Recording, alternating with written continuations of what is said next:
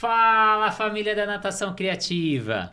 Estamos aqui para mais um episódio de podcast. Queria agradecer muito você que acompanha a gente pelo YouTube ou pelos canais do Spotify. Se você ainda não é assinante, não clicou no sininho, clica lá e deixe seus comentários aí do que você quer para os próximos nossas palestras, não, para os nossos próximos podcasts. E hoje eu estou nada mais, nada menos com César Gerosevicius, especialista de natação e surf. Muito obrigado pela presença, César. Obrigado você, grande Renato, Simon, já conheço de longa data. É um prazer estar com você nesse, nesse programa, nesse projeto inovador, né, desses podcasts. Então, agradecer aí pela participação. E estamos aí para contribuir para muita coisa, né? Falando do mundo água, se assim podemos dizer. E queria que você iniciasse aí para quem já conhece ou para quem não conhece, conhece um pouquinho, quem é o César? Bom, César é um apaixonado por água, um apaixonado por natação. Estou na área há mais de 20 anos, trabalhei com academia, clube, condomínio. É, e hoje tem um programa muito interessante, um programa inovador que fala um pouquinho de surf na piscina, né? um programa que tem alguns diferenciais e a gente está aqui para debater um pouquinho disso e conto com a presença de todos aí para aproveitar. E a gente teve a introdução ali do surf como esporte olímpico ali em Tóquio, né? Você acha que teve uma mudança ali no aumento da prática? Estima-se que no Brasil são 3,7 milhões de praticantes e no mundo 23 milhões. Olha o número de pessoas que a gente pode trazer ali para a piscina. Você acha que esse número vai aumentar aí pela introdução como esporte olímpico? Então, Renato, isso é muito, muito legal, muito interessante. Né? A gente está falando do surf, mas tem outros esportes também, que é o skate, que entrou agora como esporte olímpico. São esportes que trazem muita referência no público infantil. Então, você vê grandes eh, atletas que foram campeões olímpicos, hoje foram campeões mundiais, e isso tem trazido muitas referências referências, principalmente para o público infantil. Então, com certeza, é, temos mais crianças, mais jovens, mais mulheres frequentando escolas de Natal, escolas de surf, seja na piscina, seja no litoral. Então, isso tem crescido de forma vertiginosa, vertiginosa se assim podemos dizer, né? E você comentou aí o surf na piscina. É possível introduzir o surf na piscina? Pois é, isso é uma, é uma questão que às vezes as pessoas me perguntam: Poxa, César, mas por que, que você trouxe o surf para a piscina? De onde veio essa ideia? E isso surgiu há dois anos e meio atrás, numa, numa aula de surf na praia. E eu ali vendo as crianças querendo fazer as aulas de surf, elas tinham muito medo de fazer as aulas de surf pelo fato de não saber nadar. Falei, poxa, se elas já não sabem nadar, qual que é o melhor ambiente para que isso aconteça? Falei, poxa, dentro de uma academia, dentro de uma piscina. Então, por que, que a gente não pode fazer as duas coisas ao mesmo tempo, o surf e a natação? Então, a ideia é para que a gente traga para a piscina simulações ou posições ou habilidades básicas do surf que eu consiga fazer num ambiente controlado, onde eu não tenho correnteza, não tenho vento, eu tenho uma água numa temperatura mais agradável, eu tenho a profundidade da piscina, onde me traz principalmente segurança e autonomia. Então, a grande, a, grande, o grande lance do surf na piscina é esse, né? A gente fazer essa adequação e essa adaptação e essa ambientação na piscina para depois a gente fazer o batismo no mar. É, e o mar, acho que assim como uma corrida, é um esporte muito barato, né? O surf. Tirando a prancha, a gente não tem muitos gastos, a roupa de neoprene, mas que dura muito tempo. Você tendo uma prancha boa e uma roupa boa, você faz uma carreira ali de surfista por muito tempo. O Brasil é o sexto maior litoral do mundo. Olha a quantidade, são 7 mil quilômetros ali de litoral. Só que as pessoas têm esse receio de ir para o mar, né? Então, como você iniciar essas aulas ali na piscina, até para você tirar esse receio, essa insegurança? É, eu acho que a grande questão quando a gente fala em natação, fala em surf, é a questão de, de segurança e autonomia, seja de um adulto, seja de uma criança. Então, é trabalhar habilidades básicas da natação, que eu faço isso na piscina, com flutuação, respiração, ambientação ao meio aquático e essa pessoa, hora que ela vai para o mar, ela tá, tem muito mais autonomia, tem muito mais segurança para que inicie o processo ali na aprendizagem do surf. Né? Como você falou, a gente tem uma costa, uma costa litorânea muito grande, muito abrangente, isso acaba facilitando bastante esse processo de ensino-aprendizagem. Né? Então a gente tem mais oportunidades e o surf é um esporte democrático, ele não é tão caro comparado a outras, a outras modalidades. Eu sempre costumo falar para aquelas pessoas que querem iniciar no surf, inicia numa escolinha, não precisa num primeiro momento comprar uma prancha, ou se for comprar, compra uma prancha usada, não tem necessidade de uma prancha nova agora, então inicia o processo, vê se você gosta, se você vai ter assiduidade de frequentar isso, E aí, logicamente, depois a ideia é dar sequência nisso. E você falou do preço da prancha, de procurar prancha. Eu sei que você tem uma prancha ecológica aí, que você Tenho. constrói a prancha. Como que é essa, essa história de construir uma prancha ecológica com materiais reciclados? É, às vezes as pessoas me falam, poxa, César, eu quero aprender a surfar, você vai fazer o surf na piscina, mas eu não tenho uma prancha. Eu não tenho acesso a comprar uma prancha. O que, que você sugere? Primeiro, a gente pode adaptar com equipamentos de natação, espaguete, pranchinha, os próprios tapetes. Mas a gente, agora, há dois anos atrás, eu construí uma prancha ecológica, né? Vou dar aqui os votos ao pessoal lá de, de Garopaba, do Eco Garopaba, que eu vi uma entrevista, vi uma reportagem deles muito bacana, construindo uma, uma prancha com garrafas PET. Então você faz ali uma prancha com 60, 70 garrafas PET, tem essa questão da ecológica, né? Essa questão da sustentabilidade. Você nada mais usa que o gelo seco dentro da garrafa PET para que ela expanda e fique dura e cola. Uma cola normal, uma cola expandida, canos de PVC e aí você vai gastar por volta de 100, 120 reais com, essa, com esses materiais. É um material que é legal porque você pode entreter as crianças, você pode fazer é, além das pranchas, eu vi as pessoas fazerem stand-up, fazerem botes, e isso ela tem a durabilidade aí pelo menos uns dois, três anos, e é uma coisa diferente, né? Uma coisa bacana.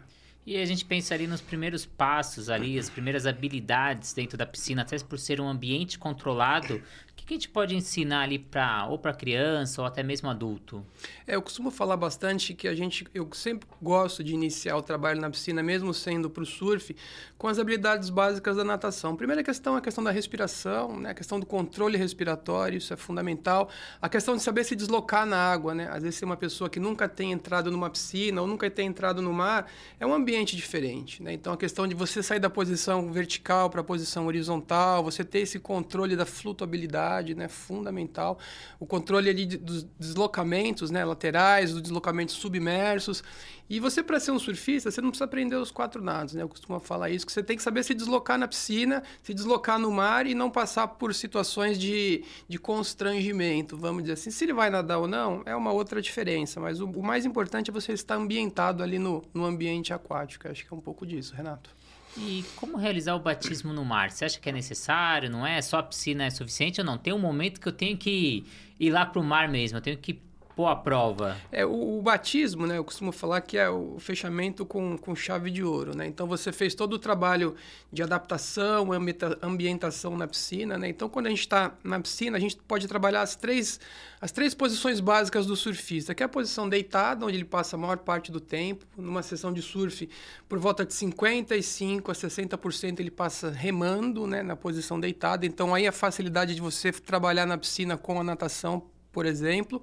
Aí depois tem a posição sentada, onde ele fica por volta de 20, 25%, e a posição surfando exatamente volta de 5 a 10%. Ou seja, numa sessão de surf, é um, é um espaço de tempo muito curto para que isso aconteça. Então, a gente fazendo essas simulações na piscina, eu vou fazer um momento no mar, que é onde eu vou colocar isso em prática. Então, eu trabalhei a posição deitada, a posição sentada e a posição de pé num ambiente controlado e eu vou para o mar e no mar eu vou ter muito mais facilidade de colocar isso, às vezes na primeira onda que eu remo ali eu já tenho a condição de ficar de pé.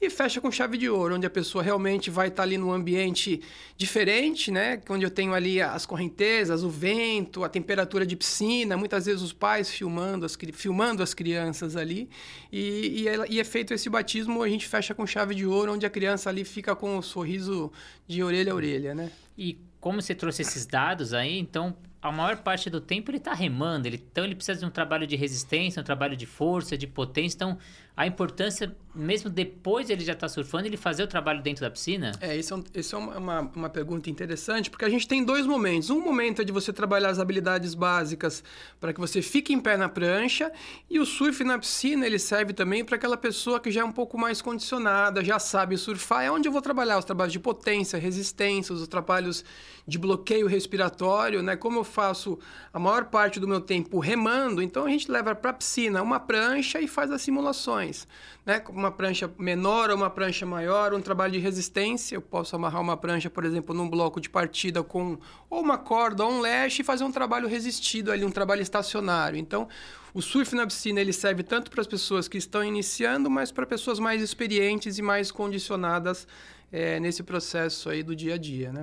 E as habilidades da natação quais favorecem para o surfista? Aí a gente pensando já no intermediário, um avançado, controle respiratório, trabalho ali do nado de crawl ou crawl com a cabeça fora d'água, você recomenda aí? É, tem um pouquinho de, de, de algumas características. Né? Então, o primeiro, o primeiro aspecto do, da natação que ajuda bastante o surfista é a questão do controle respiratório. Né? O surfista, não sei se a turma sabe, mas a hora que ele está surfando, está de pé na prancha, a hora que ele cai, a gente chama da, da famosa vaca, ele vai para baixo da água e ele tem que ter ali o bloqueio respiratório exatamente para que não entre água pelas vias aéreas ali. Né? Então, isso na piscina a gente consegue fazer essas simulações, isso acaba ajudando bastante no surfista, ou a hora que ele cai ou a hora que ele vai furar onda, né? onde ele passa por baixo da onda para ir até o fundo. E aí, logicamente, a gente tem é, os trabalhos de resistência, quando a gente faz os trabalhos de nado crawl, principalmente, né? Se a gente pegar o padrão da braçada do nado crawl, é muito semelhante, muito semelhante ao padrão da braçada do surfista em cima da prancha. Então, a gente consegue fazer esse trabalho aí de, de analogia, vamos dizer assim. Isso acaba favorecendo bastante o condicionamento do, do, do surfista nadador, né, Renato?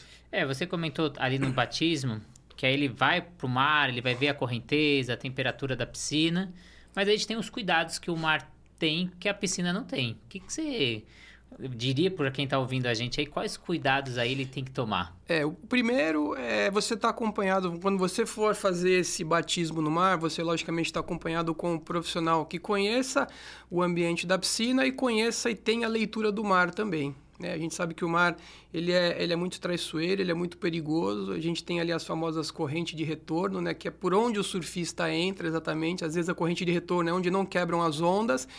E, logicamente, ali o ambiente mais perigoso. Às vezes você acha e vê que está com águas calmas e na verdade ali não é um ambiente que você que você esteja. Então, se por acaso você tiver com uma pessoa que vai fazer o processo ali de ensinar, estar com essa pessoa. Se não estiver, procurar um guarda-vidas. Ele vai saber te orientar onde você pode é, surfar com segurança, vai te dar os devidos cuidados.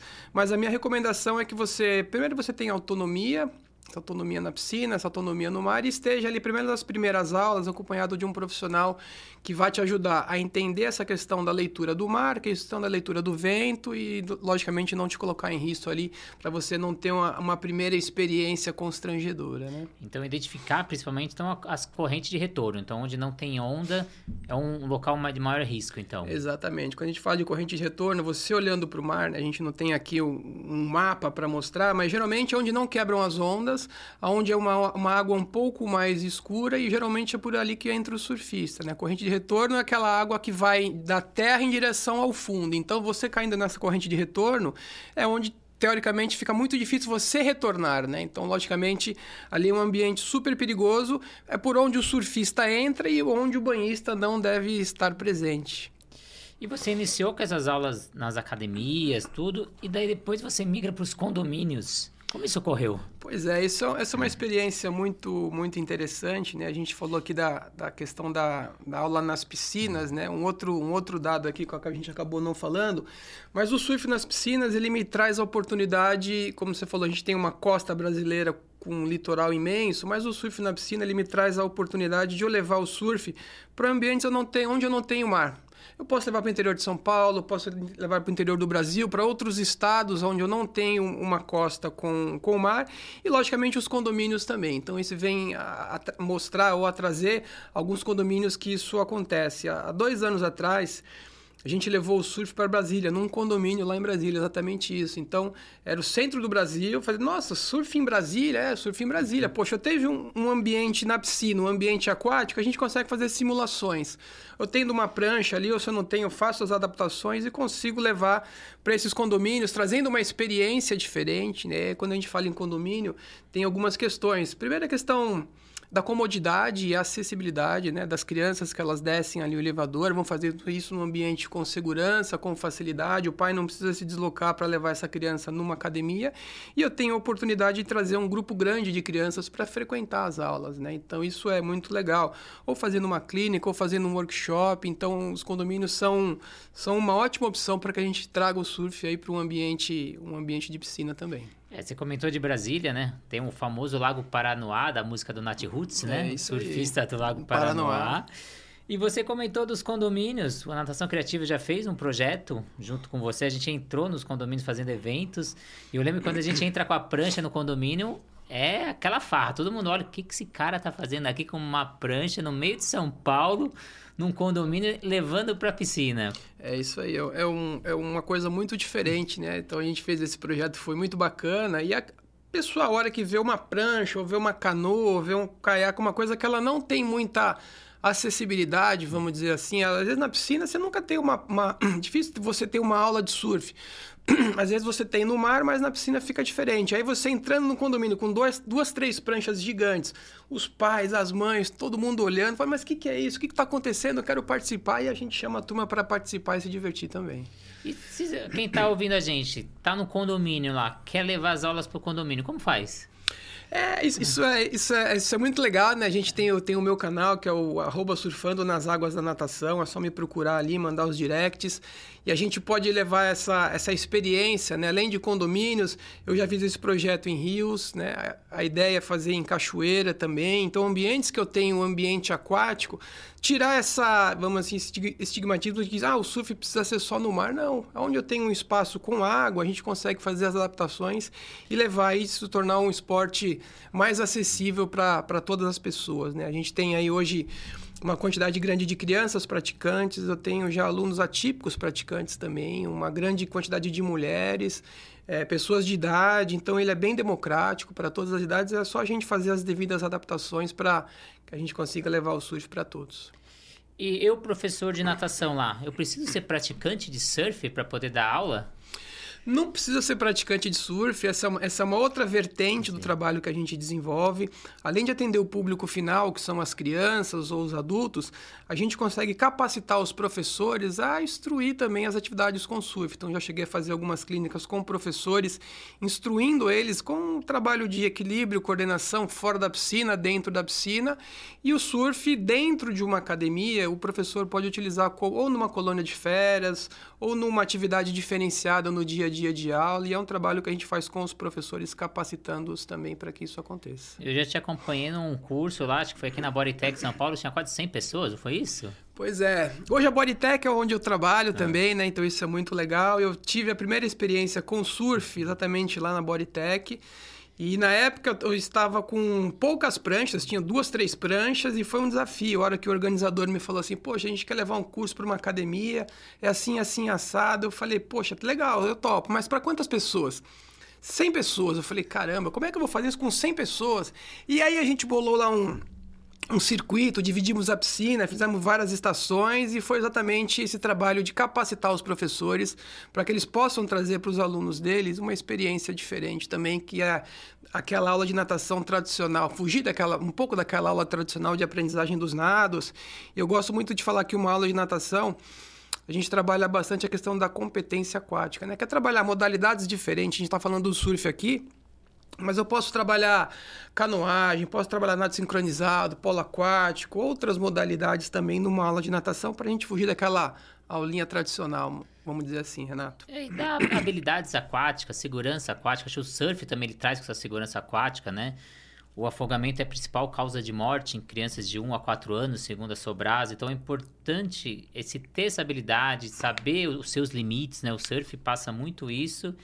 E a gente começou a iniciar aí algumas piscinas com ondas naturais. Como você enxerga aí? É possível aí pegar onda na piscina agora? Pois é, essa questão da. É, é, aquela questão, né? Se eu não tenho uma onda num ambiente onde não tem mar, como é que eu vou criar isso, né? Então, a gente tem hoje uma quantidade grande de piscina de onda, né? Lá fora do Brasil já existem há algum tempo, e aqui no Brasil a gente tem algumas piscinas é, que estão se formando, né? Tem uma aqui no interior de São Paulo, que ela é muito legal, tem uma no interior de, de Santa Catarina, que está sendo construída também, e eu tenho a opção sim, Renato, de frequentar essas piscinas ou surfar numa onda artificial, vamos dizer assim, e a grande vantagem que eu vejo de você surfar nessa onda artificial, primeiro é a questão da segurança, né? Um ambiente ali onde você não tem uma profundidade muito grande. E a outra é a qualidade das ondas. Como é uma onda de boa qualidade, é uma máquina de fazer ondas, então o processo de, de ensino fica muito mais fácil, né? Você não depende exatamente do mar, você não tem uma correnteza. Você aperta um botão e a onda vem. E aí você errou, você volta de novo no mesmo lugar, aperta o botão e a onda vem de novo. Então, o processo de ensino e aprendizagem fica muito mais fácil. Não é à toa que tem algumas escolas, ou a grande maioria dessas piscinas artificiais tem escolas de natação ah, escolas de natação e escolas de surf, onde eu tenho esse processo. E fica muito mais fácil, muito mais acessível para aquela criança ou para aquele adulto que não tem a condição de ir para o litoral. Eu vou numa piscina de onda artificial e isso acaba sendo divertido também. E a gente iniciou nossa conversa falando sobre o esporte olímpico, sobre o surf. Como você acha a importância da criação de ídolos? Ainda mais no Brasil, que a gente tem tantos atletas de surf renomados, com títulos. É, isso é, isso é muito legal, né? Quando a gente fala de, de referências, né? As, as, referências aí olímpicas que a gente tem. Hoje a gente tem quatro atletas que foram campeões mundiais. Temos um atleta que foi o primeiro campeão olímpico, né? O Ítalo Ferreira. E isso traz muita referência. Referência em termos de atitude, referência em termos de estilo de vida, né? Eu costumo falar que hoje o surf é um estilo de vida porque ele, ele traz uma questão da, da sustentabilidade, uma questão de, de, de alimentação natural, né? Muitas vezes, ou há muito tempo atrás, o surfista ele era muito marginalizado. Né? Hoje em dia, essa ideia mudou bastante. Hoje, o surfista é um atleta é um atleta profissional. Então, ele tem um preparador físico, tem um fisiologista, tem um nutricionista, tem um assessor de imprensa, tem um staff muito grande. E isso, de certa maneira, acaba sendo uma referência para muitas crianças. Né? Você vê aí, é, a gente está sempre acostumado a, a, ter o futebol como referência, né? e a gente tem o surf agora trazendo. É, trazendo essa questão da referência, né? A gente tem aí o nosso Gabriel Medina, três vezes campeão do mundo, enfim, uma pessoa muito carismática. É, isso é uma referência muito grande, porque as crianças às vezes é, não têm condição de frequentar ou participar em algumas coisas nesse sentido, e esses nossos surfistas todos eles aí praticamente têm um projeto social. Então você pega o Filipinho lá de Ubatuba, o Ítalo, o Mineirinho, que foram os nossos campeões, todos têm um projeto social que são referência para essas crianças e são uma referência para o nosso público de uma maneira geral, né? Então isso é bem legal. E até a importância do professor levar, né? A história, o conhecimento, os títulos, né? a criança precisa se espelhar em alguém, né? Às vezes falta isso, né? Você que acompanhou muitos anos ali o Gustavo Borges, lado a lado com ele, importância da criança saber quem é o Gustavo, quem é o César Cielo, quem é o Ítalo, né? Então, ele querer ser essa pessoa, né? Se espelhar. Acho que isso é importante para a gente fechar. E para a gente fechando nossa entrevista, se eu sou uma academia, tenho a minha metodologia, eu consigo implementar aí com, com as aulas de surf ou não consigo? Consegue, consegue. Eu costumo falar que assim, o surf, há seis meses atrás eu escrevi um livro falando da pedagogia do surf. Né? Então, toda a expertise a bagagem que eu tinha com a natação, ou tenho com a natação na criação, na elaboração e implementação do método Gustavo Borges, que você colocou, eu escrevi o método falando do, do processo de ensino-aprendizagem do surf, onde eu vou trabalhar ali desde as habilidades básicas até as habilidades específicas. Então, a gente consegue levar isso para uma academia, fazer o trabalho de ambientação e fazer com que a criança, ou adulto, ou quem quer que seja, tenha um processo de ensino-aprendizagem, seja numa academia também, né, Renato? Então, quem está aí acompanhando a gente é professor, tá querendo fazer uma clínica. Ah, é pai, quero colocar meu filho ali para fazer aula de surf. Como que acha o César aí nas redes sociais? Hoje eu tô, eu tô nas redes sociais, que é o, eu tenho o Segeros e Vícios, né, que é a minha rede particular, mas tenho também o Surfando nas Águas da Natação. E esse trabalho a gente desenvolve todos os domingos numa academia aqui em São Paulo chamada Sumaré Esportes, né, aqui na Rua Urbanizadora aqui no, no Alto de Pinheiros. E a gente tem lá com um projeto muito legal, temos crianças, temos adultos, então pode procurar, pra, pode procurar por mim, pode procurar pela gente aí nas redes sociais, ou se não, lá na própria academia a gente tem essa opção de desenvolver esse trabalho, Renato. E queria deixar um adendo aí que você tem o nosso curso, né, na plataforma Educar, que você fala dessa pedagogia do surf Isso, é ali para profissionais, professores que querem entender, dar o primeiro passo, como que eu vou dar aula de surf dentro da piscina, que você ensina ali as habilidades básicas né, nesse curso.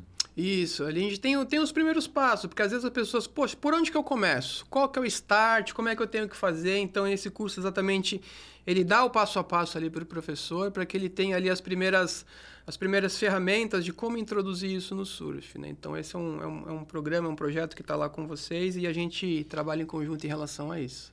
César, muito obrigado mesmo pela sua presença. Acho que muito esclarecedor para quem está acompanhando a gente. Então, é possível sim levar o surf ali para a piscina e diria até é essencial, né? Exato, Renato. Queria agradecer aí pela, pela participação nesse podcast, por essa sua iniciativa muito legal de trazer um tema diferente, né, que é o surf, me dar essa oportunidade de falar um pouquinho disso e convidar para quem está aí ouvindo o podcast, para quem está acompanhando a gente, para vir fazer uma aula de surf. Né? Fica aí o meu convite. É, espero que vocês tenham gostado aí do nosso, do nosso bate-papo. Obrigadão aí, você que não, não é assinante do nosso canal, compartilhe com os outros com os amigos, para a gente aumentar essa comunidade aí de podcast da natação criativa. Muito obrigado. Aloha! Aloha! É isso aí.